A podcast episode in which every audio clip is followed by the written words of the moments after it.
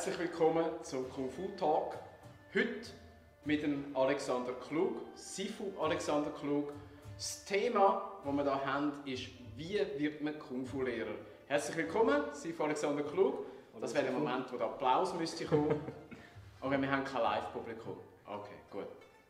Hallo, so, herzlich willkommen. Hallo. Hallo miteinander, hallo. So, wir fangen jetzt ganz klassisch an. Wie bist du überhaupt zu der Kampfkunst gekommen?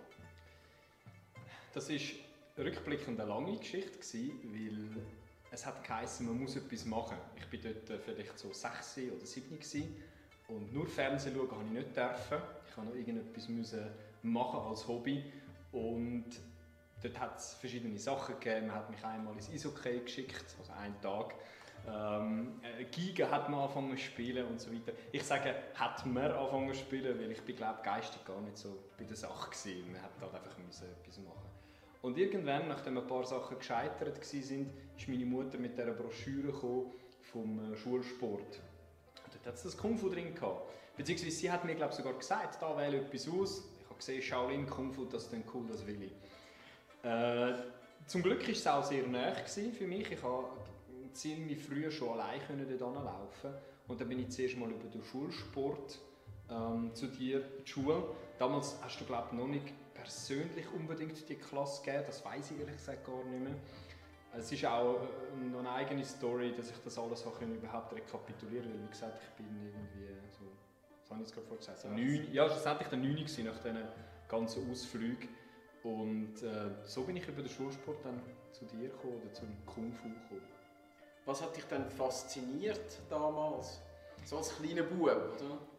Äh, die Härte, ganz klar die Härte. Weil, und damit meine ich nicht nur äh, den physischen Unterricht, sondern überhaupt die ganze Stimmung, weil es ist sehr konzentriert alles war. Also man hat äh, Wert darauf gelegt, auf den Umgang zum Beispiel miteinander, aber das sehr klar, sehr strikt. Also, äh, es hat keine Möglichkeit gegeben für die Jungen, sich irgendwie gegenseitig auszuschliessen oder äh, Sprüche über gewisse Grenzen zu machen, weil die Instruktoren und Lehrer haben geschaut, dass alle gleich behandelt werden, dass, dass keine Grenzen überschritten werden, die auf dem Schulplatz vielleicht überschritten worden wären.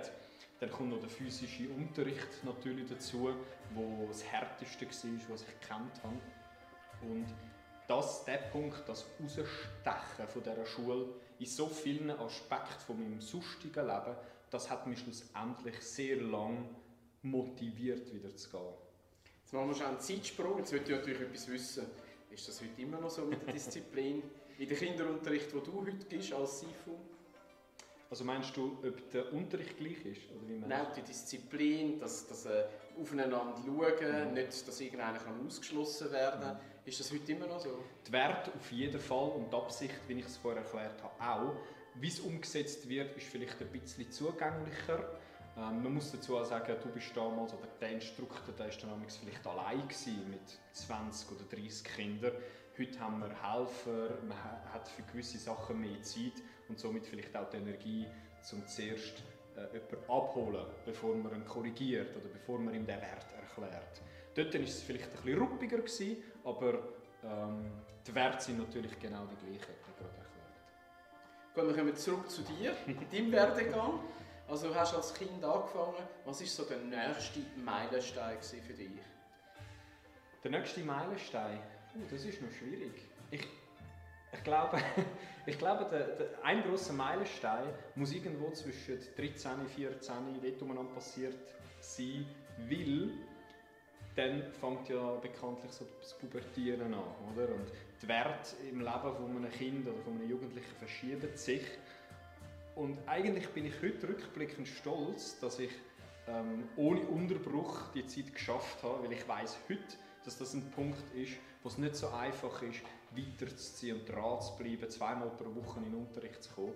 Und das ist so für mich rückblickend ein Meilenstein gewesen, dass ich ähm, einfach weitergemacht habe. Ich muss dazu sagen, dass es aus damaliger Sicht natürlich ein Anker war, ein Fels in der Brandung. Es hat rundum alles Mögliche können passieren daheim mit den Eltern. Man weiß ja, Pubertät ist dann, wenn die Eltern schwierig werden, oder? Ähm, in der Schule, Noten auf, ab, links, rechts. der Montag und der Mittwoch, die sind, ich weiß nicht, das sind für mich die fixen Tage gewesen. Und am meisten der Montag, weil dort hat es schon angefangen, dass alle den Montag am Wochenende doof gefunden haben. Also man war im Wochenende und so, ja, Montag wieder und das und dieses. Das hat schon damals angefangen. Und ich weiß nicht, ich bin der Einzige, ich habe mich das nicht dürfen, ich habe, ich habe mich nicht getraut, das laut zu sagen, aber ich habe mich wirklich gefreut, weil ich gewusst was auch immer am Montag passiert, früh aufstehen, ba, ba, ba. am Abend ist wieder Training. Auf das habe ich mich immer gefreut. Wie ist es nachher weitergegangen auf deinem Weg? Also du bist dann 14 gewesen, hast es quasi geschafft über die Pubertät. Wie ist es nachher weitergegangen? Du bist dann wahrscheinlich in Erwachsenen, Jugendlichen und Erwachsenenunterricht gekommen? Ja, es gibt dort noch so eine Phase, die ich, wo ich gerne erwähne, weil auch viele mit dem ein bisschen Mühe haben. Und zwar, du magst dich vielleicht erinnern, wenn ich es erzähle, ich habe neben dem Kung Fu auch andere Sachen gemacht. Ich bin so ein bisschen im Tanz-, äh, Theaterbereich habe ich mich noch so ein bisschen tummelt. Komische Kampfsportart. Ja, das ist nicht effizient. Für, fürs Kämpfen. Nein, auf jeden Fall hat es dort irgendwann früher oder später einen Termin, ganz einen klaren Terminkonflikt gegeben. Und ich mag mich erinnern, dass ich dort ähm, wirklich so ein paar Minuten Überschneidung hatte und auch mit dir damals geredet habe, ja kann ich und ich komme vielleicht eine Minute zu spät und so weiter. Und am Anfang hast du noch zugeschaut, oder habe auch ich selber zugeschaut, habe dann mich aber müssen entscheiden. Und ich erwähne das gerne, auch wenn ich mit, mit anderen rede, weil man halt viele Leute haben, auch, die eben dann in die Pubertät kommen oder Kinder, die sich dann entscheiden müssen. Ist es Fußball oder ist es Kung Fu oder ist es dies oder das? Dort finde ich, habe ich einen relativ lustigen und, und äh, wegweisenden Gedanken gehabt, weil ich habe mir gesagt als, als junger Bub, okay, wenn ich jetzt mich fürs Tanzen und so entscheide, dann werde ich ja mega gut in dem, weil dann mache ich ja nur das. Wenn ich mich aber fürs Kung Fu entscheide, dann werde ich ja mega gut in dem. Und an einem 13-, 14-Jährigen musst du nicht fragen, was er cooler findet von beidem. Also habe ich gesagt, ja nein, dann mache ich Kung Fu, weil das finde ich ja cooler. Also habe ich mich dann fürs Kung Fu entschieden und habe dort nur noch ähm, Kung Fu gemacht. Du hast gefragt, wie es weitergegangen ist. Nachher ist dann ziemlich rasch, also in meiner Erinnerung, ist dann ziemlich rasch so ähm, 15, 16 die Phase gekommen, wo ich ein Black Belt Programm gemacht habe. Das ist dort auch gerade neu gekommen, so wie ich mich erinnere, was bedeutet hat, dass ich äh, jeden Tag in den Unterricht kommen Zwischen 16 und 18, in diesen zwei Jahren, ex ist extrem viel passiert, weil ähm, der Peter, den ihr kennt ihn als Schulleiter von Winterthur, und damals der Philipp, das sind zwei Schüler, die sind auch recht schnell vorwärts gekommen. Und es hat sich dann so ergeben, dass vom Grad her, von der Gürtel, haben wir uns genauso dort ergänzt, um jetzt zusammen weiterzuziehen. Und mit dem Black Belt Programm, das ich hatte, ich glaube, der Peter und der Philipp auch, ich bin mir nicht mehr sicher, ähm, haben wir das können wirklich uns zusammenschliessen und weiterziehen. Wir haben in diesen zwei Jahren, glaube ich, fast alle drei Monate eine Prüfung gemacht. Damals hat man bei Grüngurt oder für Blaugurt mindestens, hat man müssen mit dir Termin machen. Und das haben wir dann wirklich fix gemacht, sprich, wir haben mit dir einen Termin gemacht, dann haben wir eine Prüfung gehabt und dann gerade am gleichen Tag wieder einen Termin gemacht für die nächste Prüfung. Und ich mag mich auch erinnern, äh, immer einer von uns drei hat die anderen gezogen, weil die anderen zwei haben immer gefunden, hey cool, wir haben es geschafft, lässig, jetzt ist es mal gut. Und immer einer hat gefunden, nein, ist nicht gut, jetzt machen wir weiter, oder? Machen wir einen Termin, oder? Ist gut. Die anderen, okay, gut, gehen wir zum Siffen, machen wir einen Termin. Und so, also hat sich das gewechselt, so haben wir uns aufgeschaukelt und so habe ich dann zwischen 16 und 18 sehr viel Unterricht gehabt und Schwarzgurt dann schlussendlich mit 18 gemacht. Das jüngste Mögliche, also wir machen keine Schwarzgurtprüfungen unter den 18-Jährigen, also man muss mindestens 18 sein, also das hast du gerade so schön erfüllt, oder? Mhm. Und dann ist es weitergegangen. Du warst 18 gewesen, Schwarzgurt, erster Dan. Ich werde gerade antworten. Ich sehe, der Chat äh, fühlt sich. Explodiert. Ich muss schauen, ob man uns überhaupt hört. nicht, dass jetzt da überall steht, man hört euch gar nicht. Es fragt jemand, wenn man darf anfangen Fragen stellen Ich würde sagen, ab jetzt, oder? Ja, natürlich. natürlich. ab sofort. Ich schaue immer wieder ein bisschen aufs Handy und schaue, dass ich die Fragen mitbekomme. Ähm, Wie es weitergegangen ist ab dem ersten Dan. Genau, 18, erster Dan. Genau. Mag ich mich ganz gut erinnern. Ähm, mein Bruder hat irgendwann mal in seiner Jugend von meinen Eltern eine Reise finanziert bekommen als Geschenk. Und ich hatte das äh, wie auch zu gut gehabt. Aber durch eine andere Laufbahn ist es wie sich das nicht ergeben. Das ist bei ihm damals so ein bisschen akademisch, Gimmi und so, Auslandsaufenthalt. Und das habe ich wirklich gut gehabt. Und ich mag mich erinnern, dass du äh, uns gesagt hast, äh, das war im September, gewesen, haben wir äh, die Prüfung bestanden, die Schwarzgurtprüfung. Dort haben wir gerade auch den Umzug von der Fröbelstraße dahin, das weiß ich auch. Wir haben die Prüfung da. Ähm, dann hast du uns erklärt, im Januar, September hast du gesagt, im Januar gehen wir auf, äh, auf die Shaolin-Tour. Sigung ist dort, also Chiu Chiling. Er kann euch den ersten Dan abnehmen, also ich kann die Prüfung mit euch machen. Und dann war für mich natürlich klar, gewesen, das Geschenk oder die, die Gunst, die ich da hatte, die so zu brauchen. Und so bin ich mit 18 äh, schon das erste Mal in Hongkong gewesen, für mich äh, weit, weit weg, eine andere Welt. Bis heute haben wir, äh, auch wenn viele tolle Shaolin-Touren gefolgt sind, bis heute haben wir nie mehr so viel gelacht äh, wie in diesen zwei Wochen, das weiß ich noch. Das ist wahrscheinlich auch so ein bisschen das erste Mal in Hongkong, oder? Und dann habe ich dürfen, äh, mit dem Peter und dem Philipp zusammen ich dürfen die erste Darmprüfung bei Chiling machen.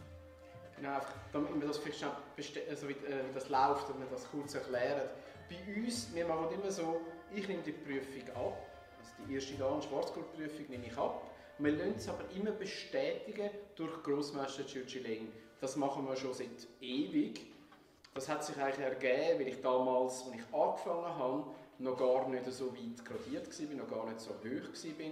Und dann wollte dass Chilchiling das am bestätigt, als damaliges Stiloberhaupt. Und ich habe das einfach weitergezogen, so, weil ich finde, das ist die sauberste Art. Solange Grossmeister Chilchiling noch unter uns ist und die Möglichkeit besteht, lassen wir die Gradierungen jeweils bestätigen. Und so hat das auch der Alex und seine Partner damals in Hongkong respektive China gemacht. So, dann bist du ein bestätigter erster Anträger gewesen. Grossmeister Chucheling hat das bestätigt. Ja. Und dann?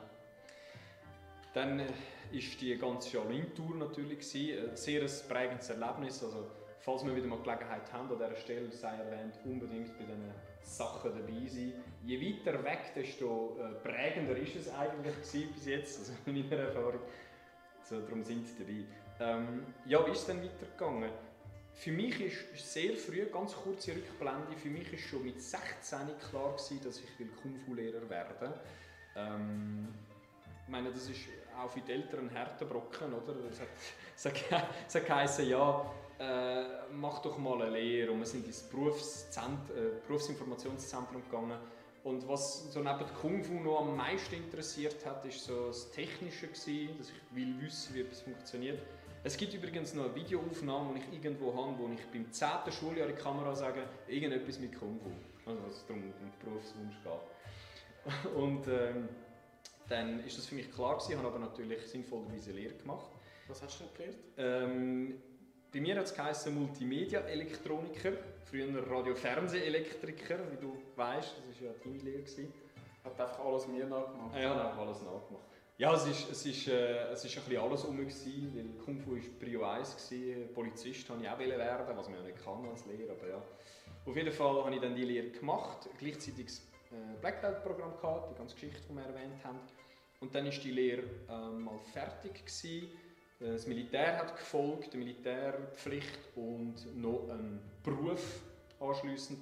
Und dann ist es eigentlich so darum gegangen, neben dem, dass ich immer wieder assistieren und, und, und äh, anfangen, das aufzubauen, ist es eigentlich darum gegangen, so, wie machen wir das jetzt? Wie wird man jetzt Kung Fu Lehrer? Das ist das Thema von der heutigen, vom genau. heutigen Kung Fu Talk. wie wird man Kung Fu Lehrer? Also wir haben bis jetzt gehört, wie er überhaupt so wie gekommen ist. Erster da ist nämlich die Mindestanforderung, die man braucht, wenn man bei uns Kung Fu Lehrer sein will. Also, das haben wir bis jetzt gehört. Jetzt ist die Frage, wie geht es weiter? Ja, wie ist es weitergegangen? Ähm, ich meinte, es ist von deiner Seite sehr vieles klar an Vorgaben. Sprich, man hat sicher mal mit den Kindern angefangen zu unterrichten. Man hat Erfahrung gesammelt. Man hat dir zugeschaut, dann hat man dir assistiert, dann hat man vielleicht irgendwann mal Klasse ganz dürfen geben, äh, gemäss dem heutigen Konstrukt, das wir haben, ist man Übungsleiter gewesen, also man hat Übung geleitet. Übungsleiter Anwärter, dann Übungsleiter und dann Instruktor. Genau. Das hat damals noch nicht so geheißen, hat aber schon existiert. Man also Struktur gleich. Genau, ja, richtig. Und das ist bei mir oder mit mir auch passiert, was ich sehr schnell gemerkt habe, mit dir dann auch natürlich Gespräche gesucht habe über das Thema, ist, dass man nicht von heute auf morgen auch davon leben kann. Das ist ja klar. Und dann war meine Prio eigentlich sofort auf, darauf ausgerichtet, gewesen, beruflich, also neben dem Kung Fu beruflich so dazustehen, dass das möglichst schnell geht. Ähm, ich habe dann vor allem Jobs gesucht. Und mit Job meine ich, also sicher andere Definitionen, aber mit Job meine ich halt etwas, wo ich nur angehe, um nicht viel überlegen, nicht unbedingt Karriere machen und einfach Geld bekommen für meine Stunden. Weil ich eigentlich möglichst schnell und viel wieder nachher zum Kung Fu wählen. Ich habe dann noch einen, kleinen Höhepunkt gehabt, karrieremäßig. Ich habe nämlich, das kommt jetzt gerade, wenn du mich fragst, ähm, ich habe nämlich äh, das Fitnesscenter geleitet nach, dem Militär. Sehr schnelllebige Branche. Ähm, habe dann äh, dort noch... Ähm, sehr ernüchternd in Branche. Ja, sehr ernüchternd war die Erfahrung, sehr wertvoll rückblickend. Und dort ist dann der, der, der wie sagt man, der ist Guillotine gefallen, weil ab dort habe ich dann eigentlich keinen Beruf mehr angenommen, keinen Job, der mich mehr als ein paar Stunden gebunden hat. Also ich bin in die Security-Branche, vor allem am Wochenende. Ich bin in die Gastronomie gegangen und, das, und dann am Schluss noch in die Medizin. Äh, in, in einem Spital habe ich gearbeitet. Immer so 50 bis 60 Prozent, weil ich dort schon sehr viel involviert war in der Schule und auch schon durfte Geld verdienen für die Sachen, die ich gemacht habe. Und irgendwann ist der Tag X gekommen, ich mag mich noch gut erinnern, ähm, das ist ich glaube, vor fünf Jahren und gefühlt nach meiner ganzen Kung-Fu-Karriere, also schon zum, zum, zum Erklären, gefühlt habe ich schon immer unterrichtet. Natürlich stimmt das nicht, weil ich bin als Kind war, also irgendwo eben bei 14 oder so hat es angefangen, ich bin mir nicht mehr sicher. Gefühlt habe ich schon immer unterrichtet und nachher ist der Moment gekommen, wo ich halt oder können voll davon leben, wo du mir das ermöglicht hast oder die Schule mir das ermöglicht hat. Und das ist jetzt ungefähr fünf oder sechs Jahre her. Und ich äh, sage scherzhaft heute damals, das war auch der Moment, gewesen, wo ich aufgehört habe zu arbeiten. Weil dort habe ich dann noch ganz kurz bin ich doppelt gefahren mit dem und dem Spital. Und bei dem Spital bin ich dann fertig habe aufgehört. Und ab dort konnte ich dann können Vollzeit Kung Fu Lehrer sein. Wie ist es dann weitergegangen in der Kung Fu Ausbildung? Also du hast einen ersten Dan gehabt, damals mit 18 und dann wie ist es weitergegangen? ähm, das ist ein bisschen schwierig zum genau festnageln zeitlich. Ich weiß ganz genau, ich logischerweise die zwei Wochen, äh, zweimal pro Woche ähm, Unterricht im Schwarzgurtunterricht und wir haben, ich meinte, so zwischen diesen Tagen ähm, Assistieren an, also angesetzt. Gesagt, okay, Dienstag und Donnerstag ist der Schwarzgurtunterricht, so wie heute auch noch. Und dann habe ich glaube am Montag angefangen und am Mittwoch auch noch und am Freitag auch noch ein bisschen. Und dann ist es okay, und am Donnerstag auch noch unterrichten. Und irgendwann ist der Tag X gekommen, wo ich, wie gesagt, jeden Tag unterrichten konnte. Und dann weiss ich noch ganz genau, wir sind im Starbucks gekocht, du und ich, und ich habe gesagt, ja, aber Sifu, jetzt habe ich keinen Unterricht mehr. Und du hast etwas sehr Schönes gesagt, etwas sehr Inspirierendes, wo, wo ich auch jedem so ein bisschen ans Herz möchte legen, egal ob äh, Schüler oder und selber schon Lehrer. Du hast gesagt, erstens, du tust jeden Tag unterrichten. Das geht nicht spurlos an einem vorbei, was ich heute logischerweise unterschreiben kann. Zweitens, ähm, du musst selber trainieren, sprich, wir müssen Privatlektionen vereinbaren und dann musst du die konzentriert und äh, richtig mitmachen und das nacharbeiten. Was dann passiert ist, für einen kurzen Moment, ich hatte keinen regulären Schwarzgurtunterricht mehr, gehabt, habe aber alle drei Wochen, ich glaube es war schon der Turnus, gewesen, Unterricht bei dir in der Privatlektion. Und weil ich zwischen dem Spital am Morgen und am Abend unterrichten ungefähr drei Stunden hatte, in diesen drei Stunden hätte ich essen, die Wäsche machen und putzen und alles, was man so machen sollte. Und trainieren, habe ich mindestens eine Stunde trainiert. Und weil ich so wenig Zeit hatte, habe ich eigentlich nur können, genau das, was du mir gesagt hast, machen.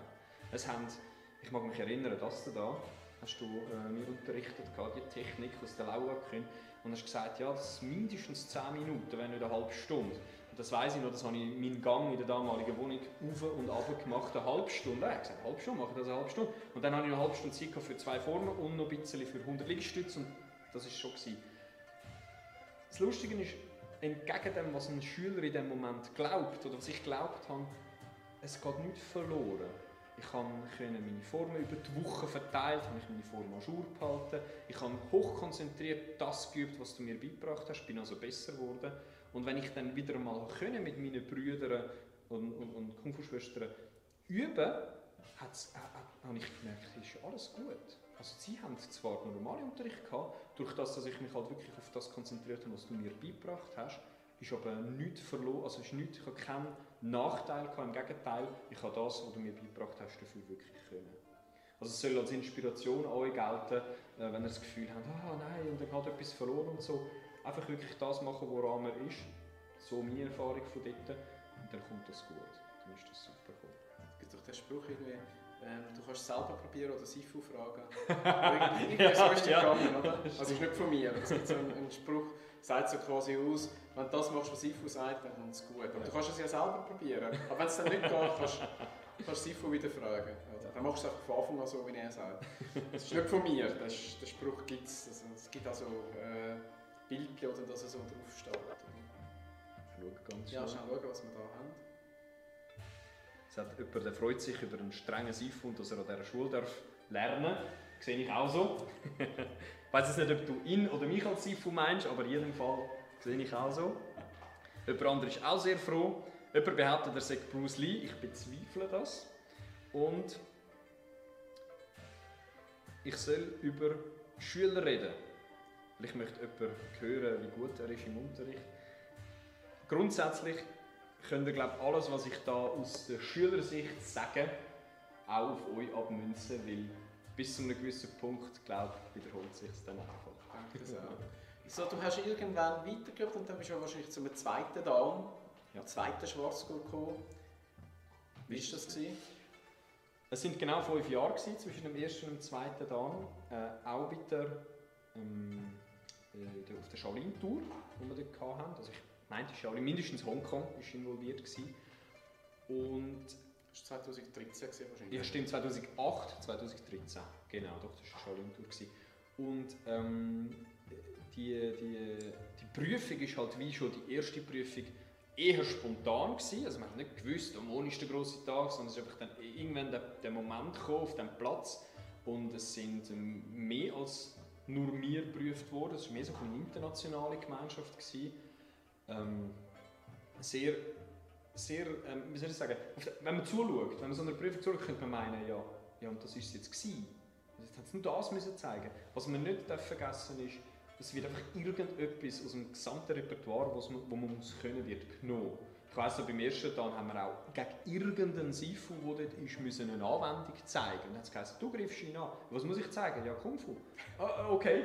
Und so ähnlich war auch die zweite Prüfung. Die hat uns, glaube ich, schon ein bisschen weniger überrascht. Ich glaube, dort hast du uns so ein bisschen informiert. Ich bin mir nicht mehr ganz sicher. Oder vielleicht sind wir auch einfach abgestumpft gewesen, ja, es kann jederzeit alles passieren. Das ist eher Haltung, die man irgendwann hat, oder, in Hongkong.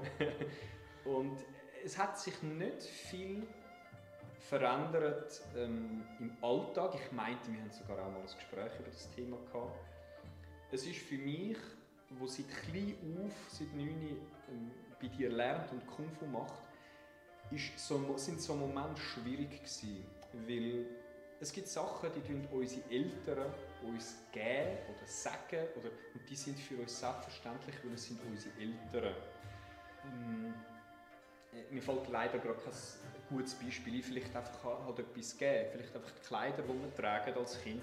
Wir haben nicht zu jedem Kleidungsstück wahrscheinlich Danke gesagt, aber es ist logisch, sind meine Eltern, es ist die Beziehung, oder? Punkt.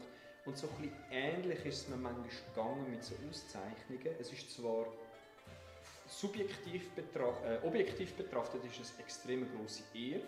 Subjektiv betrachtet bin ich mit meinem Papi äh, in Hongkong, wo Kung Fu machen und der grosse Papi hat ein bisschen geschaut und hat viel Spaß gehabt natürlich, das darf man nicht vergessen und hat gesagt, ja, du bist so weit. Und das, es ist mehr ein, es ist weniger eine amtliche Prüfung bestanden, yes, so, sondern mehr ein warmes, familiäres Gefühl von, okay, mein Grosspapa ist auch dieser Meinung, bin ich froh. Das war so. Gewesen. Hast du das Gefühl gehabt, seist du nicht wirklich geprüft worden?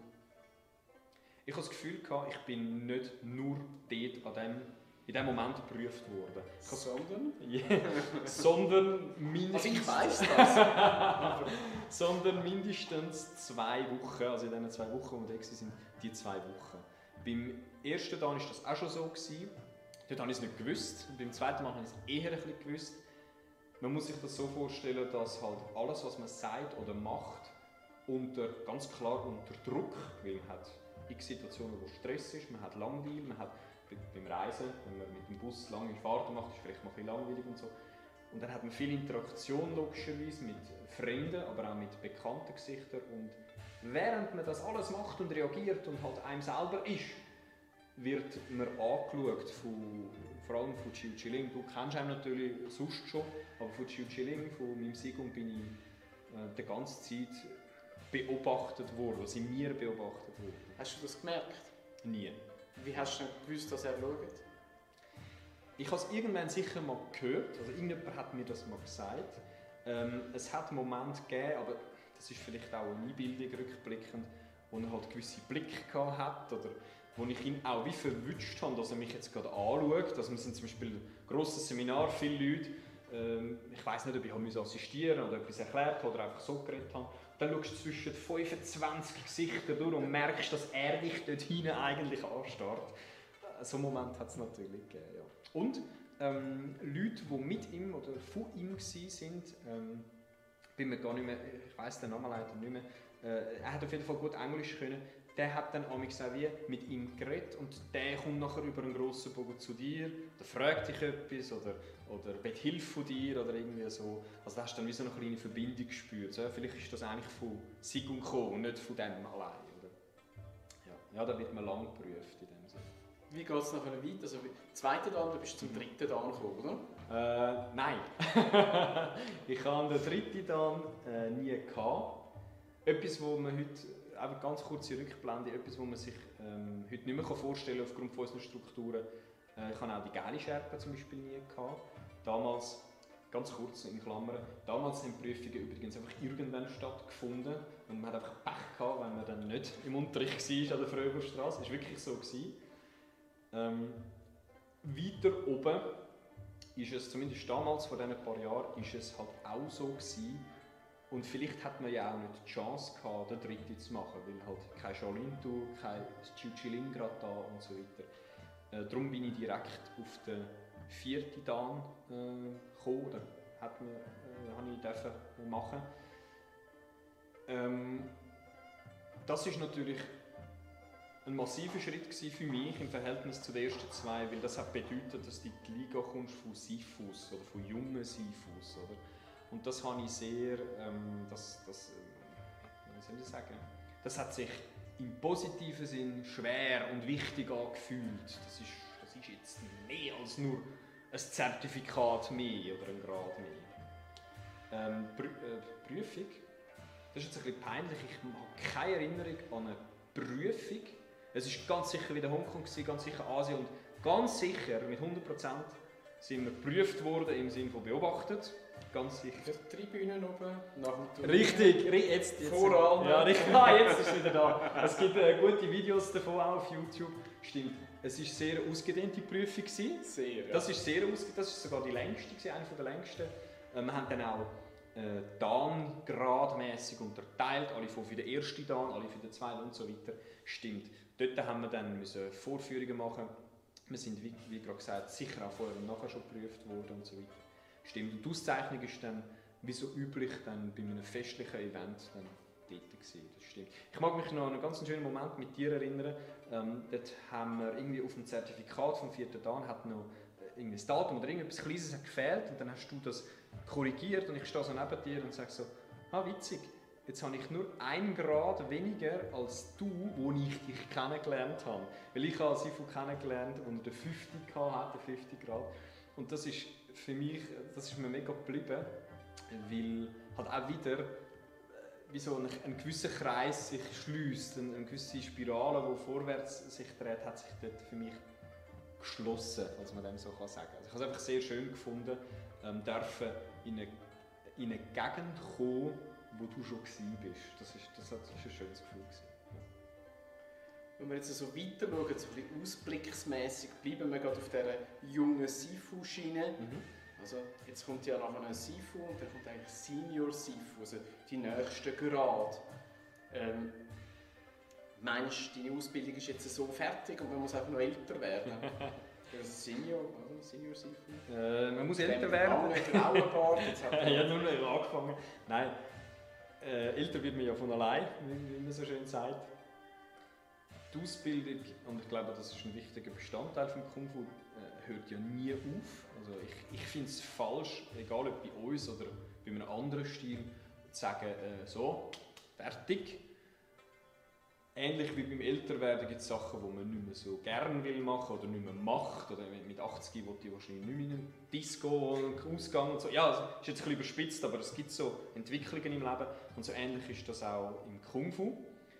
Ähm, nichtsdestotrotz gibt es sie, in seinem Alter, physisch gesehen und auf seiner Stufe, meiner Meinung nach, immer einen guten, oder wenn, nein, hunderte gute Gründe, weiterzulernen und, und mehr und sich besser zu machen.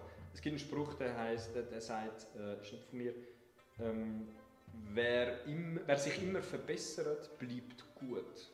Also du bist eigentlich gut, wenn du dich dauernd willst verbessern. Und das finde ich sehr einen schönen Spruch, den kann man ja eigentlich auf alle Berufe anwenden. Und ich bin der Meinung, ja, Entschuldigung. Bruce Lee hat ja gesagt, er einfach besser sein als der Bruce von gestern. Genau. Ja. Vielleicht weiss das der Bruce Lee aus dem Chat auch. Genau. ähm, ja, auf jeden Fall, ich glaube, es ist ein Fehler, nicht mehr weiter zu lernen. Aber jetzt auf dieser Stufe, und ich glaube, das ist für unsere Zuschauer vielleicht eine relevante Information, gibt es denn noch mehr? Jetzt hast du einen vierten Dan, vierten Schwarzgurt, oder für die, die da nicht so draus kommen. Dan meint so viel wie Level, jetzt hast du den vierten Level. Gibt es denn noch mehr zum Lernen? Oder hast du es jetzt eigentlich so quasi fertig und jetzt geht es einfach nur darum, dass du länger das Gleiche machst und dann wirst du automatisch den fünften bekommen? Also ich glaube, nur schon statistisch gesehen, wenn man kann rechnen und weiß, dass es äh, 9 bzw. 10 Dan gibt, ähm, wären das jetzt ungefähr 40 Prozent. Wenn es, einfach, wenn es so einfach wäre. Oder? Dazu kommt, zu dem ankommt, dass ähm, je älter man wird, je anders man vielleicht wieder Sachen sieht. Also es verändert mit dem Älterwerden wieder die, Sache, äh, Sicht auf die Sache. Das heisst, etwas, wo ich vielleicht das Gefühl habe, das ist gut und abgehakt, ist es dann später, in fünf Jahren, gar nicht und ich gehe wieder dran. Oder? Ähm, spätestens bei der Kopplung von Charakterentwicklung und unserem Kung Fu, spätestens dort, wenn man jetzt sagt, okay, Alex, hast noch den fünften und dann noch den sechsten und dann hast du aber jede Bewegung gesehen, die es gibt. Und im Grundsatz hast du alles verstanden. Das würde heißen im Umkehrschluss, weil ja der Charakter immer mitmacht, dass ich auch ein perfekter Mensch wäre. Und solange ich das nicht bin, muss ich meiner Meinung nach Kung Fu weiter lernen. Es kann sein, das ist, hast du glaube auch mal so gesagt, es kann sein, dass der Punkt kommt, wo jede Bewegung einmal gesehen hast. Also, okay, ja, irgendwann schon mal gemacht, irgendwann schon mal gemacht, irgendwann.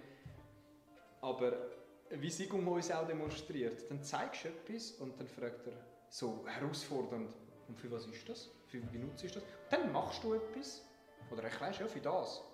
Dann siehst du ihn grübeln, sich umdrehen mit einem anderen oder irgendwas probieren oder dachte, ja, stimmt. Und man sieht ihm an, äh, dass er selber jetzt auf genau diese Idee gar noch nicht gekommen ist und gemäß seiner Aussage immer weiter lernt. Ja, ich glaube, es gibt, also falls noch das vielleicht noch nicht gesagt worden ist, es gibt extrem viel Stoff und mehr, als man in einem Leben kann lernen kann. Das ist ganz klar. Aber Formen hast du jetzt alle, oder? Nein. Ah, okay. Das ist, finde ich, eine gute Aussage, weil das auch manchmal so ein Thema ist. Aber wer hat denn alle Formen? Niemand hat alle Formen, weil wenn ich jetzt ja... Bin ich froh, dass du das sagst. Niemand hat alle Formen, weil wenn du und ich jetzt eine tolle Idee haben und einen Lerninhalt in fünf Bewegungen packen, ist das eine neue Form, die wir ja erfunden haben. Und es gibt äh, unendlich viele Leute, die die nicht können. Ähm, wenn ich von dir gelernt habe, hat die Essenz von unserem Stil kann man die in relativ wenig Formen verpacken. Vorausgesetzt, dass man auch geistig mit, also den, den Lernprozess mitmacht. Ein Anhäufen von Formen von diesen, sagen wir jetzt irgendeine Zahl, 2000, die es gibt, vielleicht nicht unrealistisch, oder? 500, 2000 irgendwo dort in dieser Gegend. Also ich muss sagen, 100 ist sicher schon mal... 100, 100 ist sicher schon mal mehr, als man will lernen wahrscheinlich. ähm, es nützt mir ja nichts, wenn ich die 100 kann, aber nicht gecheckt habe, was es in diesen Formen geht. Und dann höre ich, das kann ja auch eine Behauptung sein, aber dann höre ich, ja, unsere, unsere Essenz ist in 5 oder in 3 Formen und ich kann aber 100 und bin nicht so gut wie der, dann muss ich mir Gedanken machen. Dann ist es nicht die Anzahl Formen, die es ausmacht. Genau. Also, du hast den vierten Dan gemacht dort, oder? Dann bist du Junior Sifu geworden. Was war dann? Gewesen? Dann habe ich bis jetzt sehr äh, wohlwollende, äh, ähm, behütete äh, Junior Sifu Zeit bis jetzt. Äh, warum ich das so sage, ist, weil ich der Meinung bin, dass du uns viele, äh, vor vielen blöden Situationen bewahrt hast, uns genug gut darauf vorbereitet hast. Das fängt an bei, wie spricht man ein Sifu an? Also, nein, ich gebe mir ein anderes Beispiel. Ich bin dabei an der Sitzung von der World Wushu Federation. Eine Sitzung gegeben und dort sind Haufen wichtige Meister dort, deutlich auch älter und erfahrener als ich. Und durch meine Ausbildung habe ich gewusst, ich sage nur etwas, wenn ich etwas gefragt werde. Weil da bist du wieder ganz fester Anfänger in diesem Kreis. Und es ist völlig egal, ob du der vierte, der 25. oder welchen Dan auch immer du hast, da bist du wieder der Anfänger. Und dank der Ausbildung habe ich das dann gewusst und auch so gemacht, was sehr schön rausgekommen ist schlussendlich, wenn dann ist jemand zu mir gekommen und hat von mir wissen, wer bist du und ah, Martin Sever und es hat alles, es ist vieles sehr richtig abgelaufen, weil du uns davor auch gewarnt hast, dass, dass uns nicht in den Kopf steigen dass sie sein. Ähm, ich weiß aus Erfahrung, Kind machen ist nicht so schwierig. Ja? Ein Papi werden, aber ein guter Papi sein, das ist, das ist etwas anderes. Also man wird schnell Sifu, aber dann auch ein guter Sifu bleiben oder überhaupt ein guter Sifu sein, das ist, das ist nicht so einfach, beziehungsweise das braucht die richtige Haltung, denke ich, dahinter. Man muss so ein bisschen jetzt perspektivisch gesehen, wenn man so in die Zukunft schaut, muss man sehen, dass jetzt irgendwo der Moment kommt, wo jemand mit einem vierten Dan nicht nur an seinen eigenen Fähigkeiten gemessen wird, sondern da kommt es dann so, was passiert unten dran mit seinen Schülern, so wie gut sind die, wie gut sind die entwickelt und das kommt dann alles auch mit. Neben der Anzahl zählt logischerweise Qualität und dann so die müssen raufkommen. So nach dem buddhistischen Denksystem ist es wichtig, dass ihr alle Meister werdet. Das ist die Idee. Und wenn das als Meister, also als, als ein Junior Sifu, nicht wirklich kannst verfolgen weil du so ganz westlich vielleicht mit deinem Ego im Weg stehst, Leute nicht wirklich raufkommen lassen dann wirst du keinen höheren Grad erreichen. Weil es ist wichtig, dass du das, diesen Prozess machst, andere Leute fördern, andere Leute aufhelfen, sehen, dass man eine Gemeinschaft ist, dass man miteinander arbeiten muss. So vielleicht ein bisschen ähnlich wie, ich bringe es zum Vergleich mit den Seals, dass man dem links und dem rechts eben auch hilft, wenn die Hilfe brauchen. Wenn man das nicht macht, dann kommt es eben wahrscheinlich nicht so gut. Wir kommen jetzt zurück zu dir. Das Thema heute ist ja, wie werde ich Sifu? So, er ist Sifu geworden mit, dem Lauf, mit der Laufbahn, die wir jetzt gehört haben. Was ist für dich so die Essenz, wenn jetzt müsstest du das in, in eine Essenz verpacken? Hm. Erreich eine Stufe, weil du besser geworden bist. Und wird nicht besser, weil du die Stufe erreichen willst. Das sind zwei verschiedene Motivationen in meinen Augen. Das eine ist, oh, okay, ja, in dem Fall bin ich jetzt da. Ich wollte eigentlich besser werden grundsätzlich, aber okay, in dem Fall bin ich jetzt da. Ich habe jetzt offensichtlich, anstatt dort, unbedingt dort, und wenn ich dann dort bin, dann. Weil ich finde, das ist dann eben das Ego, das vielleicht, muss nicht, aber vielleicht mitkommt. Im, im Militär gibt es einen, einen, Spruch, wo, wo du uns sinngemäß auch immer gelehrt hast, ähm, Funktion vor Grad. Also unabhängig davon, was da für Sternchen oder was für eine Farbe mein Gurt hat, was ich wirklich mache, zählt schlussendlich. Hoffentlich entspricht es dem dann gerade, oder? aber das zählt. Und du hast das auch sehr, ähm, immer sehr gut gelebt und ich bin auch mega froh um, die, um, um das Gedankengut. Es ist besser, wenn ich das zuerst ausfülle und dann sagt mir, gut, das ist das Schild, das daran gehört. Also wenn ich zuerst Lehrer bin und dann auch so genannt wird, als umgekehrt. Im Westen ist das ja verkehrt. Ich, ich kriege den Doktortitel und dann fange ich an, Doktor zu sein.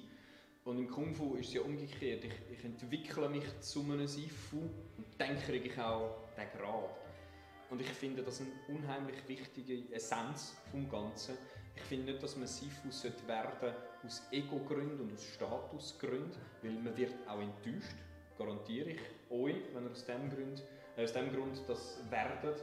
Also man, sollte, man sollte es werden, weil man es sowieso gerne macht, sowieso liebt, sowieso weitergeben und und und. Und dann bös gesagt, ups, dann bist du Sifu, so quasi. Absolut, kann ich nur Daumen hoch. Ja, sehr gut gesagt. Schöne Worte gewählt auch dafür. Wenn du jetzt an deine Schüler denkst, die du jetzt als Sifu hast, offensichtlich haben sich auch schon ein paar gemeldet. so, was sagst du ihnen, jetzt du als Sifu, sie, sie möchten ja wahrscheinlich auch raufkommen?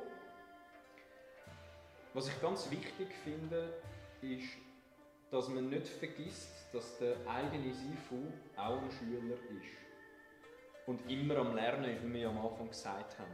Das kann bedeuten, im, besten Fall nie, aber es kann bedeuten, dass er Fehler macht, mein Lehrer, die ich nachmache. Also ich mache einen Fehler, die Schüler machen dann nach und irgendwann lerne ich, so ist es nicht richtig und mache es richtig.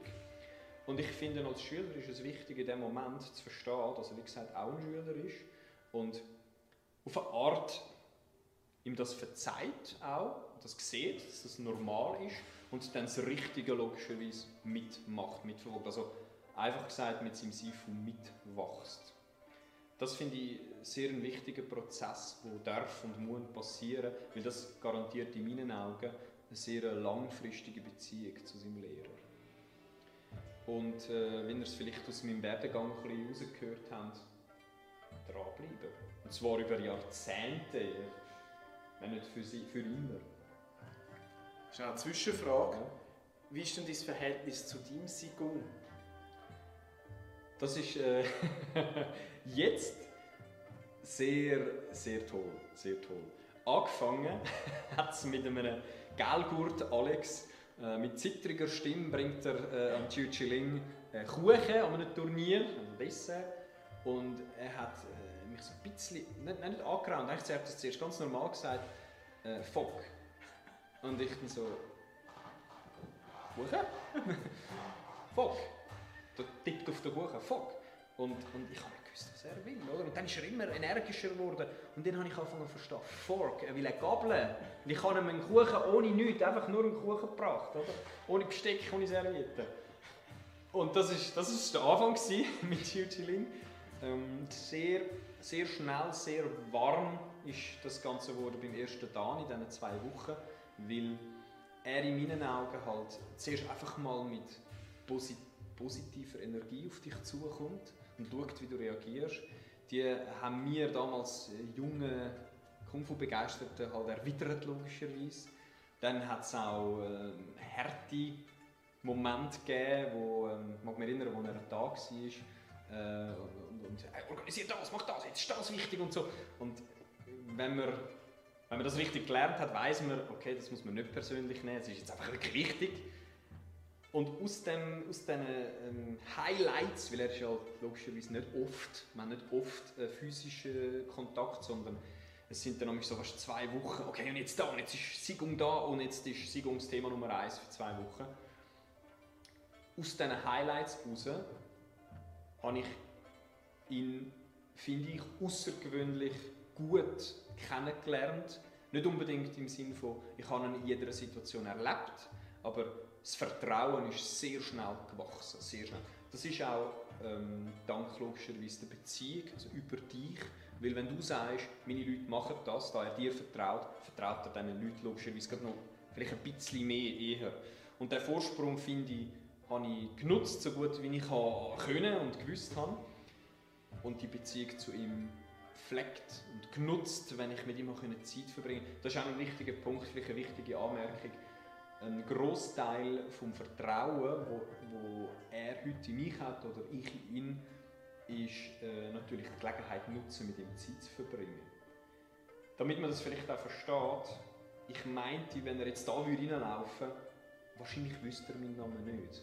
Doch, ganz sicher. Sicher? Ja. Also es hat auf jeden Fall Situationen gegeben, hat, er, hat, hat, hat er seine, ähm, also deine, äh, Simo, meine Sipo, schnell geschickt vorgeschrieben, wie heisst der dort? Und dann ist sie gekommen, wie ist nochmal dein Name? Irgendwann bin ich der mit dem TÜV, damals habe ich noch TÜV gefahren, ja, du bist der mit dem TÜV, ja, und so. Und so ist das, wie gesagt, gewachsen. Aber unabhängig von dem, vom, nur schon eben vom Gesicht und von all diesen Sachen, die wir erlebt haben, die kommen gerade rauf, wenn man sich sieht. Und das ist, als wären wir nie auseinander gewesen. Und, und man weiß auch gerade, was zu tun ist, was zu reden ist. Man hat gerade, wie, das kann man vielleicht auch so unter, unter ja, vielleicht Militär halt wieder. So, man hat einen harten Einsatz miteinander, man sieht sich fünf Jahre nicht, wenn man sich wieder sieht, dann ist die Bruderschaft ist wieder da. Oder? Und so ist das Verhältnis mit, mit meinem Sigung, würde ich sagen. Oder? Ohne, eben, ohne dass ich jedes Detail von seinem Leben kenne, logischerweise. Wenn wir uns sehen, ist es gerade, ist wieder da. Ist gerade wieder sehr eng und warm. Grundsätzlich, Beziehungen muss man pflegen, muss man aufbauen. Und das ist halt auch das, was du als Schüler zu deinem Lehrer musst machen musst. Dein Lehrer hat vielleicht hunderte von Schülern, so er kann nicht zu jedem quasi ständig Kontakt haben. So du als Schüler, wenn du willst, dem Sifu näher kommen, dann solltest du die, die Initiativen ergreifen. Solltest du versuchen, mit ihm Kontakt aufzunehmen und sinnvollerweise möglichst viel Zeit mit ihm zu verbringen, weil dort findet der Unterricht statt. Der Unterricht findet nicht nur im Mogum, in der Kung-Fu-Schule statt, sondern halt im täglichen Leben auch. So, wenn du die Chance hast, verbring Zeit mit dem Sifu. Da nickt Das war so der Einschub. ja. Hast du eine Frage aus dem Chat? Äh, die Leute wollen Fragen stellen, machen es aber nicht. Also legt los, ich probiere immer wieder darauf zu schauen. Schreibt, ich kann auch umscrollen, ich sehe eure Frage. So, nur zu. Aber jetzt gerade noch keine. Jetzt gerade noch keine. Gut, wir sind bis dahin gekommen, Junior Sifu. Sifu jetzt da, Schulleiter von Zürich. So, was sind Perspektiven? Wie geht es weiter? Wie geht es weiter? Also, das ist jetzt weniger überrasch wenig überraschend, aber Kung Fu ist logischerweise key. Also, ohne Kung Fu läuft nichts in meiner Zukunft. Das entscheide ich so. Da habe ich so entschieden. Und das bedeutet für mich, ähm, auf jetzt einer sehr egoistischen Ebene jetzt zuerst mal immer trainieren, bis, bis, bis Grabstein. Immer, immer ähm, logischerweise als Folge davon von meinem Sifu lernen, von dir lernen, von meinen Brüdern lernen, immer üben miteinander. Das ist für mich etwas, das darf sich nicht ändern. Und dann in einem, in einem weiteren Kreis durchs Kung Fu und mit dem Kung Fu möglichst viele Leute in meinem Umfeld weiterziehen, besser werden lassen, vorwärts bringen. Das Tool dazu ist logischerweise die Schule, in dem Fall die Schule Zürich und alle Sachen, wo, wo ich sonst mitwirken kann und mithelfen. Wir haben logischerweise, wie du in anderen Videos schon gesagt hast, eine grosse Vision, die ich teilen und mitpushen will. Also jetzt sind wir schon von dem Ego zuerst, jetzt bin ich ein bisschen ins Grosse gegangen. Ich habe dort dann auch, ganz kurz, ganz kurz Einschub, wir haben dort aus dem Instruktorkurs einmal so ein bisschen die Frage gestellt. gemacht, Instruktor. Ja, zum Instruktor werden. ja, dort haben wir so den Punkt gehabt, wo es heisst, was, was findest du so lässig, so toll, dass du, dass du vibrierst. Also jetzt nicht unbedingt physisch zitterst, vielleicht auch, aber dass du, dass, vergisst, dass du müde bist, oder? Und das geht mir halt wirklich so, wenn es um Kung Fu geht und darum auf eine Art könnte ich jetzt sagen, ja, die Schule Zürich grösser und das Projekt und dieses Projekt. In der Vergangenheit haben sich so viele Sachen geändert, dass ich gar nicht mehr unbedingt kann sagen das muss so werden oder das ist mein Ziel. Ich kann nur mit, mit Sicherheit sagen, ich möchte an dieser Vision immer weiter arbeiten. Ich möchte immer Teil von dieser Vision sein und sie weiter tragen, anderen zugänglich machen. Wie auch immer halt dann der konkrete Weg dazu aussieht.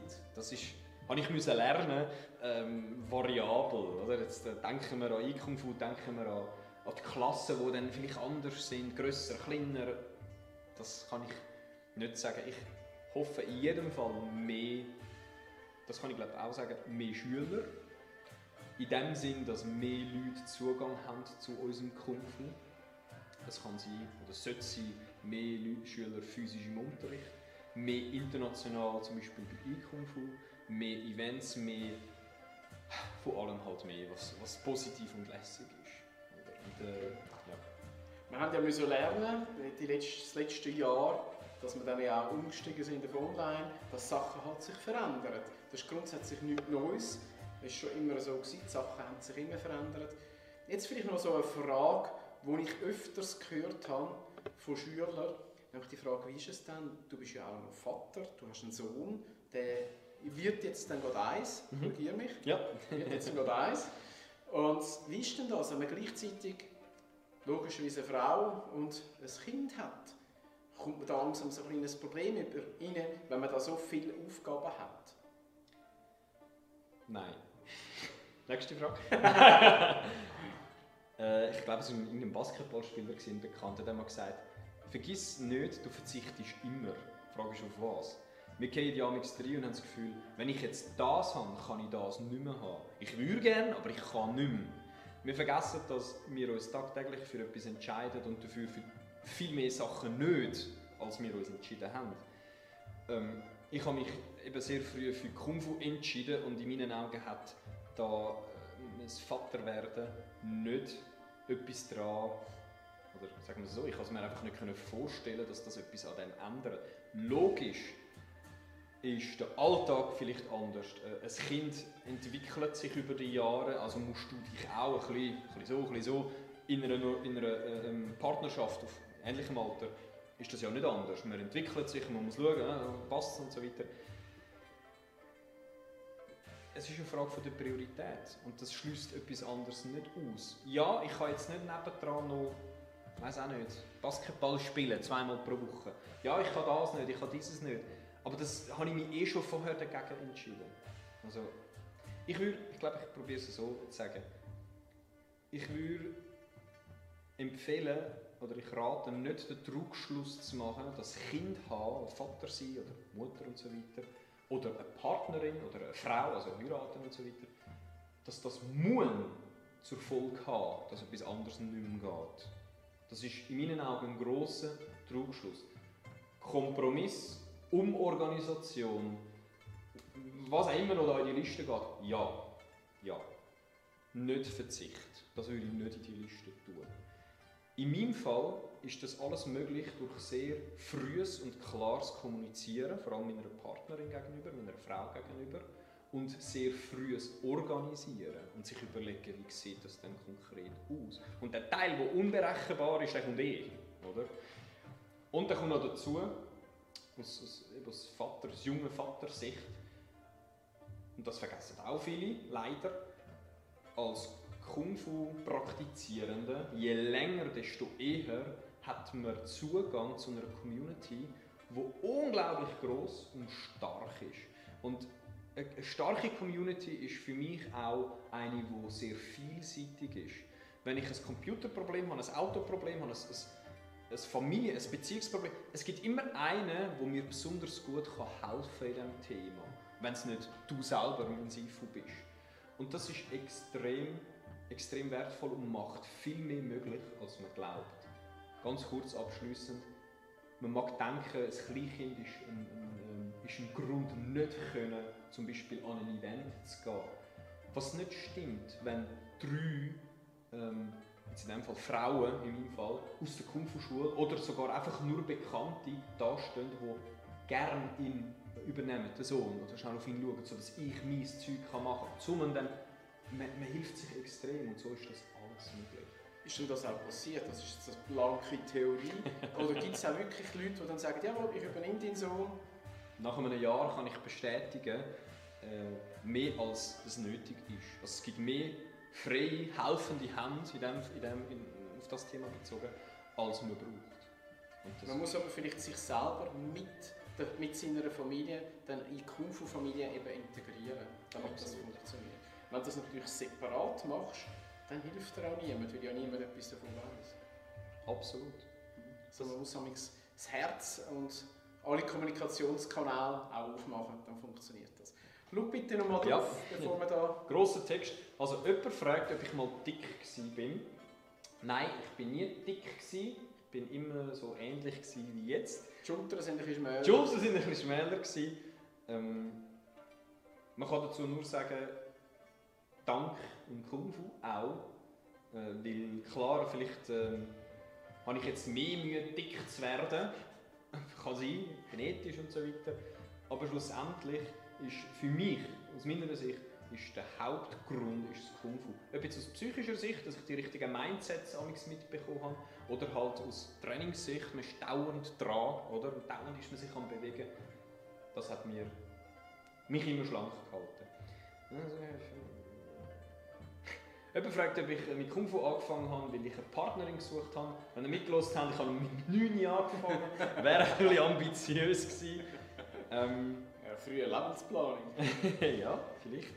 Nein, ich habe, das muss ich leider gestehen, äh, ich habe eher mal eine Partnerin verloren wegen Kung Fu. Das war halt vielleicht auch mein harter Grind damals und Wortwahl, die ich heute nicht mehr so äh, machen würde. Aber jeder lernt ja logischerweise in dieser Zeit vom Leben anders. Kung Fu äh, hat es deine Suche erleichtert. Kung Fu können, selbstverständlich findet man viel schneller einen Partner, wenn man Kung Fu kann. Kung Fu ist cool. Wenn ihr irgendwo sind ja, und es gibt ein Gespräch und ihr sagt, ihr macht Kung Fu, ihr seid wahrscheinlich der Einzige, der das kann behaupten kann. Punkt Nummer eins. Punkt Nummer zwei, ihr könnt euch wehren. Nicht, dass ihr das zeigen logischerweise, aber das ist auch cool. Und Punkt Nummer drei, trainiert ihr genug lang, oder äh, ja, genug lang, werden das physisch logischerweise auch euch angesehen. Ein, ähm, ein Geschäftsführer da in der Nähe, du weißt wer, äh, hat mir gesagt, hey, du verdienst ja 3 Millionen als Kung Fu Lehrer. Und ich, ja, wüsste ich, glaube. Nein, Nein, mal, mal musst schauen. Die erste Million, äh, Million, man schaut zu dir auf. Du bist, du bist äh, ein Lehrer, du bist eine, eine Ansprechperson. Das ist sehr viel wert. Million Nummer eins. Und ich kann mir sagen, okay, einverstanden. Million Nummer zwei, äh, du lernst nie aus. Du gehst nie in eine Sackgasse rein. Du wirst nie träge, weil du hast ja einen Lehrer und du hast Schüler. Also du bist da in einem, in einem Weg drin und wirst streit von oben gezogen, von unten gedruckt. Und das andere, die sterben mit 50, weil sie nicht so etwas haben. Million Nummer 3, du musst dauernd trainieren. Logisch siehst du gut aus. Und das wollen alle gut aussehen oder einen guten Body haben. Und ich bin dann so ein bisschen wortlos da gestanden und gefunden, ja, hast schon recht, das ist schon gut. Also, Partner suche ich einfacher mit Kung Fu. Es sind gerade ein paar reingekommen, sorry, wenn ich da, also, das ist, äh, mhm.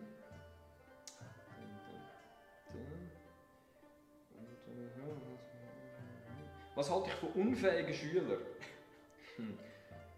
Vor allem Kinder, die wissen, dass das frage ich, oder das sage ich jedes Mal im Unterricht. Ich sage dann so in die Klasse hinein, was ist das Einzige, was ich hasse? Und die, die mich schon länger kennen, die strecken dann auf und sagen, faule Schüler. Dann habe ich gesagt, richtig. Dumm, kein Problem. Unfähig, zwei linke Hände, ey, alles kein Thema. Kann man alles dran Kann man alles dran.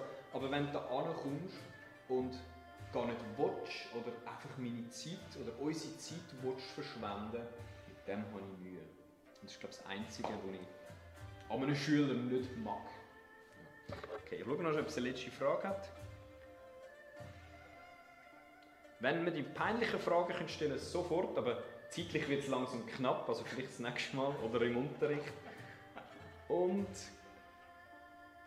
ob ich oberflächlich bin. Hm. Ähm, ich glaube, das sind wir alle.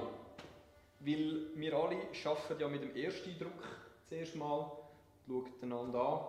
Dann kommt dann wieder eben der Körper ins Spiel und das Trainieren. Äh, aber selbstverständlich, wie ihr jetzt vielleicht in dem Livestream noch ein bisschen gehört habt, ist der Charakter und wie man auf was reagiert, wie man drin ist, fast noch wichtiger. Oder du, ich glaube, glaub, von dir habe ich es das erste Mal gehört. Es nützt nicht, wenn du der Beste und Stärkste bist, wenn du kein Herz hast, wenn du nicht äh, das Herz aufmachen Ja. Und das ist noch eine Frage ist gekommen. Wie viele Schwinger schaffe ich? Ich habe das Gefühl, das sind so ein bisschen... Wenn mich ein bisschen plagen. Ähm, er schafft wie Chuck Norris, er schafft alle. Alle Schwinger. Alle. alle. Okay, wie Chuck Norris. Also das sind beide gleich, er und Chuck Norris. Oder? Chuck Norris macht alle Liegestütze, er macht alle Schwingen. Sie kennen sich auch wegen dem. Ja. Das Ja. ist der Grund. Ja. Das ist nicht wahr, aber es beantwortet die Frage. Richtig. Und das ist die letzte Frage. So, okay, gut. Herzlichen Dank für das Gespräch, Alex. Ich hoffe, das hat euch ein bisschen geholfen. Äh, zeigt euch in den Werdegang, wie man Kung-Fu-Lehrer, Kung-Fu-Meister wird, wie man das Alltag, im Alltag nachher dann umsetzt. Ihr habt von anderen Meistern in unserer Schule schon gehört, ihr könnt auch ein bisschen vergleichen. Sein Tag sieht so ähnlich aus wie den anderen ihren, das unterscheidet sich nicht. So gesehen, ja, herzlichen Dank. Danke dir, Es war ein gutes, interessantes Gespräch. Gewesen. Und ja, ich verabschiede mich in dem Fall. Danke dir vielmals. Danke, Sifu. Danke euch vielmals fürs Zuschauen. Und ich hoffe, ihr seid wieder dabei beim nächsten Gespräch, nächsten Kung Fu Talk. Wünsche einen wunderschönen Abend und bis ein anderes Mal.